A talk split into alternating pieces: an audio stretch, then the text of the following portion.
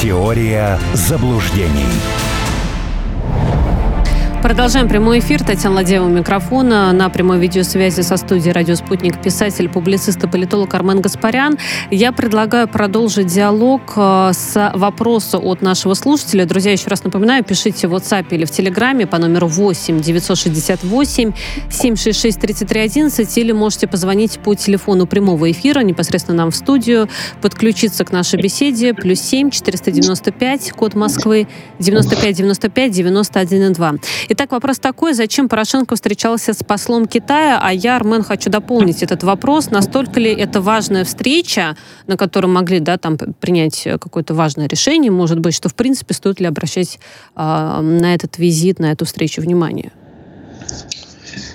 Ну, смотрите, Порошенко является типичнейшим абсолютно продуктом такого исторического феномена, как украинская политика, да, это который вот обязательно ты бегаешь с протянутой рукой и говоришь, ну да дайте, ну попадайте кто-нибудь. А поскольку товарищ Зеленский, который нам совсем не товарищ, не дозвонился ни до кого в Китае, то Петр Алексеевич, э, находясь э, в, в таком в полузабытии, потому что его почти нету в медиапространстве, он понял, что его собаки ждут, скажи им фас. И понесся туда. Его приняли. В очередной раз э, сказали, что я подозреваю, да, им сказали, что господа, вам передали китайские предложения по урегулированию. Вы в грубой форме Китай послали. Это первое, наверное, что сказали. Второе сказали, Петр Алексеевич, а мы, может быть, услышим все-таки от вас что-то внятное за Мотор Сич, за тот кидок китайского бизнеса потому что никаких же внятных объяснений не последовало. Да, США, напомню, тогда э, приструнили э, киевских деляк, и эта сделка была ликвидирована. Но Китай это совсем не то государство, где все прощают. Ну и третий, наверное, момент. Э, я подозреваю, что китайский посол задал вопрос, скажите, а вы кого представляете? угу. парламентскую фракцию, европейский выбор. Какое ваше влияние на парламент? Расскажите, это же тоже очень интересно. Где ваши представители? И хорошо, но вот вы там пришли что? Сказать, что вы готовы садиться за стол переговоров, но вы в данный момент не являетесь субъектом. Я думаю, что это была просто сугубо такая протокольная Э, светская встреча очень э, и очень недолго. Но главный эффект э, достигнут Петр Алексеевич в медиапространстве. Я вот когда услышал вот эту новость, я сел вспоминать, когда он был до этого. В принципе. Но все равно Сколько... иногда, конечно, бывает. Может быть, не так часто, как ему бы хотелось, но фигурирует СМИ. Ну, а с чем он фигурирует? Вы вспомните сейчас? Вот без подготовки. Нет, так не вспомню, нет, конечно. Слушайте, ну, там столько заявлений э, со стороны Киева, да, там или тех или иных украинских политиков, или бывших политиков, что, мне кажется, а, мы можем в них запутаться. Но носят они примерно всегда один и тот же характер. Ну, это, это правда, но, понимаете, если политик, он должен быть э, публичным. Угу. А господин Порошенко во многом отрезан от э, публичной сферы, как и, собственно, все остальные. Не случайно неделю назад э, Юлия Тимошенко рыдала в интервью э, немецким СМИ о том, что она никуда не может прийти, ее никто не зовет. То есть она по факту есть. Она депутат э, Верховной Рады. Ну и прекрасно, их там болванов таких очень много, толку-то от этого. Угу. На какие процессы ты влияешь? Ни на какие. Поэтому э, Порошенко, конечно, очень хочет стать следующим э, президентом. И в принципе, вот э, если представить, смоделировать эту ситуацию, что-то происходит с Зеленским, меня совершенно не удивит, если Порошенко скажет, слушайте, выберите меня, я сейчас за неделю здесь все э, улажу. При мне ж такого не было, при мне, ну где постреливали, там Донец, Горловка, а сейчас вы посмотрите, что творится. Ну а и поскольку... есть ли у него шансы тогда, насколько это реально, что он может стать президентом? Слушайте, э, вас можно. Меня не надо. Зачем? Ну, просто, просто, чтобы вы понимали, да, давайте я расскажу, многие просто не в курсе. Э, предвыборная кампания Петра Алексеевича Порошенко вошла в мировую историю как самая дешевая предвыборная президентская кампания. Было потрачено всего 2 миллиона долларов. Потому что не было другого, никакого серьезного кандидата. Вас медийно накачать, и все, и вас изберут. Ну нет, ну не желайте мне такого, Армен, ну что вы. А вы, вы что, а что вы отказываетесь? Э, вы будете лицом, за вами будет сидеть генерал-губернатор с расширенными полномочиями, будет всех это самое строить. А вы будете улыбаться и говорить, смотрите, вот видите, у нас здесь э, гендерное равенство. Нет, Армен, я пока с вами тут в студии посижу, тоже буду гендерное равенство защищать, насколько это возможно, в эфире «Радио Спутник». Видите, Татьяна, а вот это уже называется уклонизм. Ну, возможно, видите, какая-то подготовка уже есть. А, давайте с вами поговорим по поводу нашего коллеги. Ну уж я так нескромно, значит, себя приравняла к американскому журналисту, да, Сеймур, Сеймур Херш очередную э, статью опубликовал. На этот раз по поводу северных э, потоков, ну, точнее, эта тема продолжается, но он вот э, с э, какой позиции здесь это рассматривает, говорит про Олафа Шольца, о том, что он поддерживает Вашингтон, ну, в том, чтобы скрыть, да, какую-либо информацию о взрывах на северных потоках. И э, вопрос-то, мне кажется, ключевой, а знал ли немецкий политик заранее о той диверсии, которая случилась? Я склонен полагать, что не знал. Он там был не нужен, потому что исполняли все это через Великобританию. А между Германией и Англией э, исторически э, существует соперничество, оно ровным счетом э, никуда не дело. Шольца просто, как и многих э, других, э, поставили перед фактом. Просто это, опять же, понимаете, это э, роль личности в истории. Вот Шольц тот человек, кого можно поставить перед фактом. Вот я сомневаюсь, что можно было поставить перед фактом Аденауэра или Вилли Бранта. Это просто люди были э, другой, извините, закалки. А вот металл закаливают. А этот-то чего? Ему, он, ему с одной стороны всегда смешно. Ему, наверное, показывают пальчик, он там тоже посмеивается. Странноватый персонаж. Я все жду, когда Шольц что-нибудь скажет по поводу состояния экономики в Германии. Но это их живо не интересует вообще.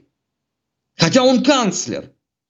Но это странно. Вот, Зачем кстати, а мы когда с вами, говорить? знаете, про Порошенко, Армен, говорили по поводу его медийности, да, или каких-то заявлений, вот я так сейчас подумала, а Шольц-то не особо разговорчив в этом смысле. Мне кажется, он не так часто фигурирует в э, СМИ, в прессе с какими-то да яркими заявлениями. Он постоянно дает интервью. Вы чего, Татьяна? Он ну, постоянно какие? дает интервью. Другой вопрос, что все эти интервью глупые, да, и оттуда ничего вычленить нельзя. Ну и по поводу это, Украины конечно... они очень часто идут, они по поводу там той же немецкой экономики тоже. Ну, про Украину, да, он говорит. А про немецкую экономику он говорит что-нибудь? Нет. Вот про рецессию, про Вот инфляцию. я об этом и говорю, что про э, внутренние проблемы-то молчит. Ну, потому что ему сказать нечего. Это очень удобная позиция. Когда тебе нечего сказать, поговори про Украину. У нас же тоже есть такие чиновники. Почему яма на дороге? А мы сейчас заняты Украиной. Какое ты имеешь отношение к Украине, например, сидя в условном Ярославле или Туле? Ну, это же удоб, удобная очень формулировка. Да? И, и не придерешься. Человек государственного ума, он думает, он там э, планетарно. Кстати, вот если бы Шольц был бы чуть более умным, и прочитал бы э, такую, например, э, книжку, как э, «История застольных бесед фюрера», он бы понимал, что последнее, чем надо заниматься, это вот так вот думать о другом. Но, видимо, некому подсказать, что это уже однажды Германию сильно погубило. То есть, если кто-то не знает, да, а, суть состояла в том, что Гитлер каждую ночь проводил э, собрания в узком кругу, где э, произносил многочасовые монологи. Они могли там 4 часа идти, 6 часов. Это была реальная пытка для всего окружения, для стенографистов, для адъютантов. Потому что, представляете, вот у вас цикл жизни меняется. Вот ночью люди должны спать. А фюрер ночью говорил безумолку на любую тему про то, что э, без э, мужчин женщины бы пропали, про то, что собака друг человека. Ему пофигу было о чем говорить. Он не занимался только делами. В принципе, потому что а на этот счет жаловались все, начиная с Альберта Шпейра, который целую книгу об этом написал. Генерал-полковник Гейнс Гудерин, э, ну, он был человеком, видимо, воспитанным, потому что мне кажется, что э, на каждой странице эхо привычно повторяло слово «мать». Потому что он пытался узнать, когда же все-таки будут решаться какие-то вопросы. Так и здесь. У тебя есть отток предприятий, ты по этому поводу молчишь у тебя непонятная история с экономикой, у тебя э, впереди рецессия, ты молчишь, у тебя есть оппозиция, которая говорит «пошарь во лбу», а у тебя есть только одна песня в репертуаре. Это такой, знаете, Женя Белоусов образца 1991 года. Девчонка-девчоночка, а у этого украинушка-украинулечка. Вот отлично. По поводу Молдавии с вами еще хочется поговорить. Э, Служба безопасности Молдавии блокирует э, сайт агентства и радиостанции «Спутник», ну, якобы для борьбы с деинформацией. Но мы всю эту историю проходили с вами уже, да, и в Европе, понятное дело, что «Спутник» давно уже с начала спецоперации заблокирован, тоже вещаний нет, сайты заблокированы, да и не только в Европе, в, в, в других странах. А, э, вопрос такой, а, что в Молдавии вообще ожидается? Вот потому что, понятное дело, что поэтапно идет, да, вот блокировка СМИ, это уже тоже определенный этап чего? Вот какого-то реального военного конфликта или чего мы ждем в Молдавии?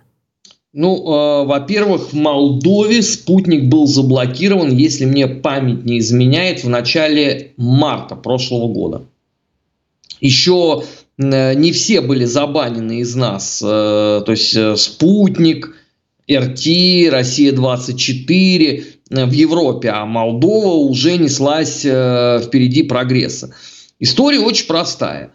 Молдова – это маленькая Украина по части формирования политики, потому что нынешний куратор всего СНГ в Госдепартаменте США это бывший посол э, Соединенных Штатов в Кишиневе э, Дерек Хоган. Это человек, который сделал госпожу Санду э, монополистом всей власти. Напоминаю просто, что у шестого интернационала беззубых политических цыган Санду парламентское большинство, правительство, все суды и президентский пост.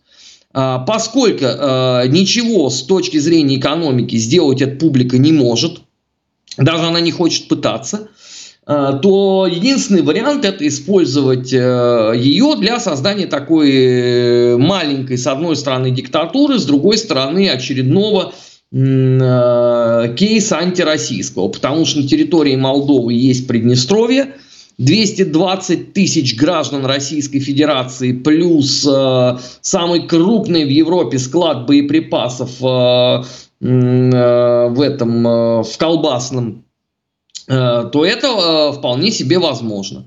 Другой вопрос, да, что я не очень понимаю логику действий молдавских властей. Ну хорошо, вы один раз спутник заблокировали, а это ничего не дало.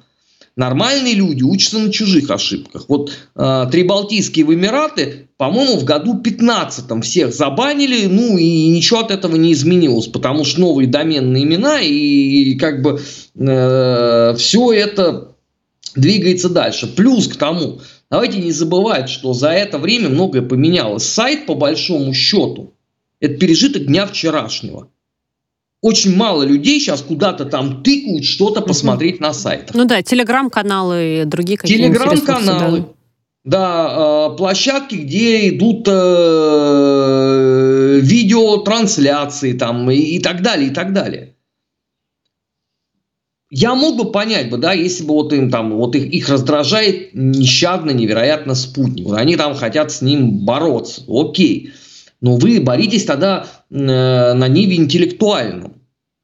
А если вы это тоже не можете, ну, печально. Спутник как работал, так и работать продолжит. Э, вот завтра у меня будет в эфире э, Александр Исаев, политический обозреватель, спутник Молдовы. Он расскажет, наверное, угу последние эти достижения э, госпожи Санду. Но я так вообще, извините, э, да, вот выражаясь там э, языком революционеров, я, я старый революционер, потому что у меня завтра, по-моему, или послезавтра А завтра у меня уже получается восьмая годовщина, как я персона нон-грата. Восемь лет уже угу. сижу.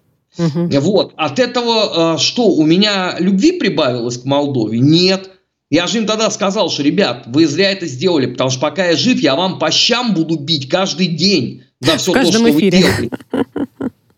Ну, э, просто благо у меня эфиров много и возможностей с точки зрения медиа у меня много, поэтому вы это напрасно сделали.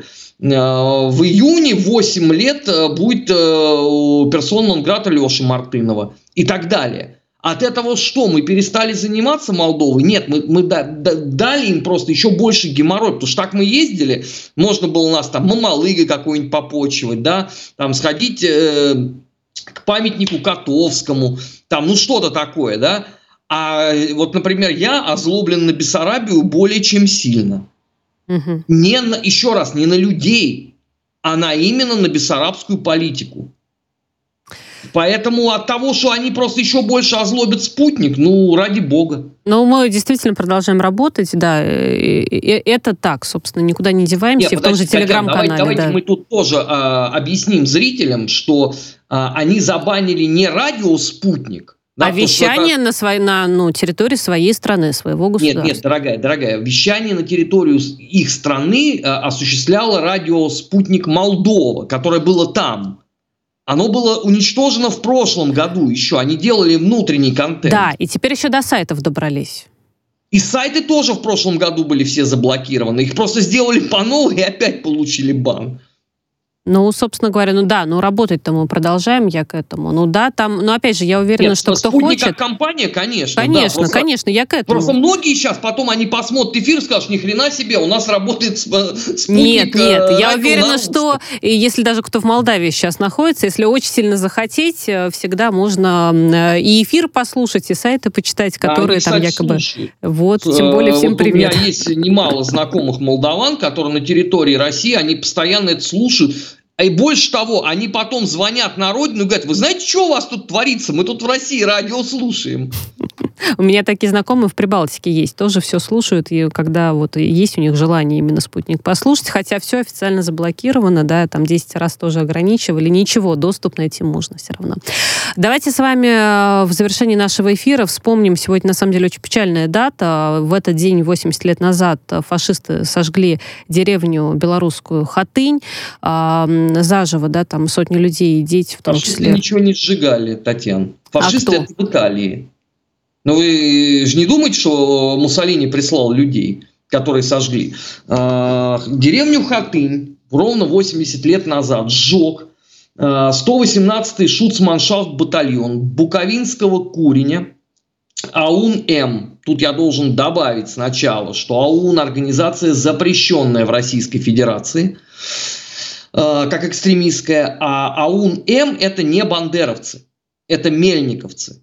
Э, было просто две фракции э, у украинских националистов. Э, вот именно они сожгли. Потом там еще были представители 36-й дивизии войск СС Дерливангер. Это так называемые штраф, штрафники СС, каратели, самая отпетая мразь. Вот. Они это все уничтожили. Потом Советский Союз искал палачей, э, был, в частности, пойман спустя многие-многие годы Васюра, и, по-моему, в 86 или 87 году, то есть это один из последних уже был процессов, его э, приговорили к смертной казни, что очень правильно. И мы долгие годы э, добивались выдачи одного из участников этого преступления, Катрюка. Он сбежал в Канаду, жил там после войны, занимался пчеловодством. Мы много раз подавали э, требования о выдаче его, всякий раз оно отклонялось, в результате эта гнида сдохла.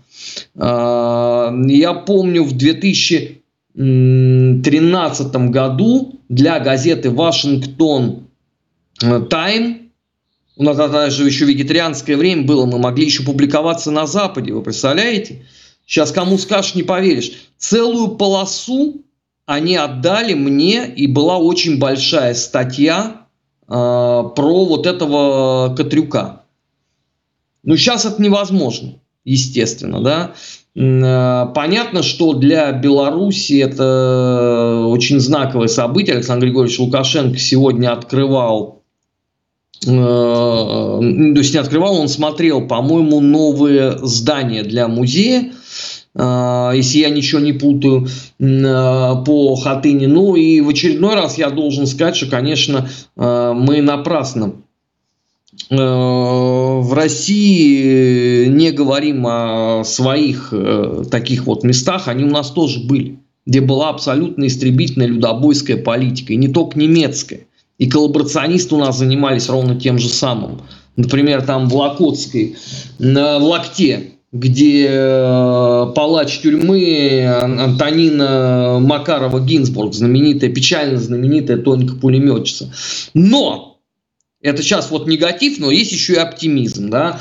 А, по поручению президента а, уже с 1 сентября будет новый учебник, единый для школ. Там будет в том числе в оккупационной немецкой политике. Так что я надеюсь, что рано или поздно у нас тоже будет что-то назначено таким символом памяти именно истребительного uh-huh. террора. Это может быть в Ростовской области, да, Балка, это печально известная, в Краснодарском ли крае. Но я абсолютно убежден, что это должно быть. Память об этом должна сохраняться. Просто Хатынь, вот чтобы все наши слушатели и зрители понимали, она была общесоюзным символом общим таким, да, который вобрал в себя весь этот ужас, весь этот мрак.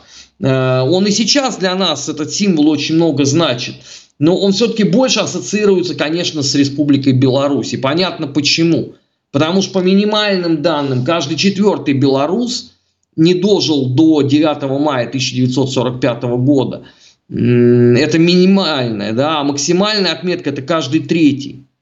Но, повторяю, нам тоже надо вот э, с этой точки зрения эту работу угу продолжать. А вот как ее продолжать? И, э, вот такой у меня вопрос. Вы говорите о своих местах, о таких, да, в российских регионах мы э, не говорим. Но мы не говорим, потому что мы не знаем, и, может быть, действительно не хватает каких-то памятников, э, просвещения, информации по поводу этих мест. Да Или... все мы... Ну, Татьяна, на самом деле, кому интересно, все все давно знают. Просто у нас была все время скромность. Мы что, в Псковской области, извините, поминали разве э, жителей деревень, расстрелянных э, латышскими эсэсманами?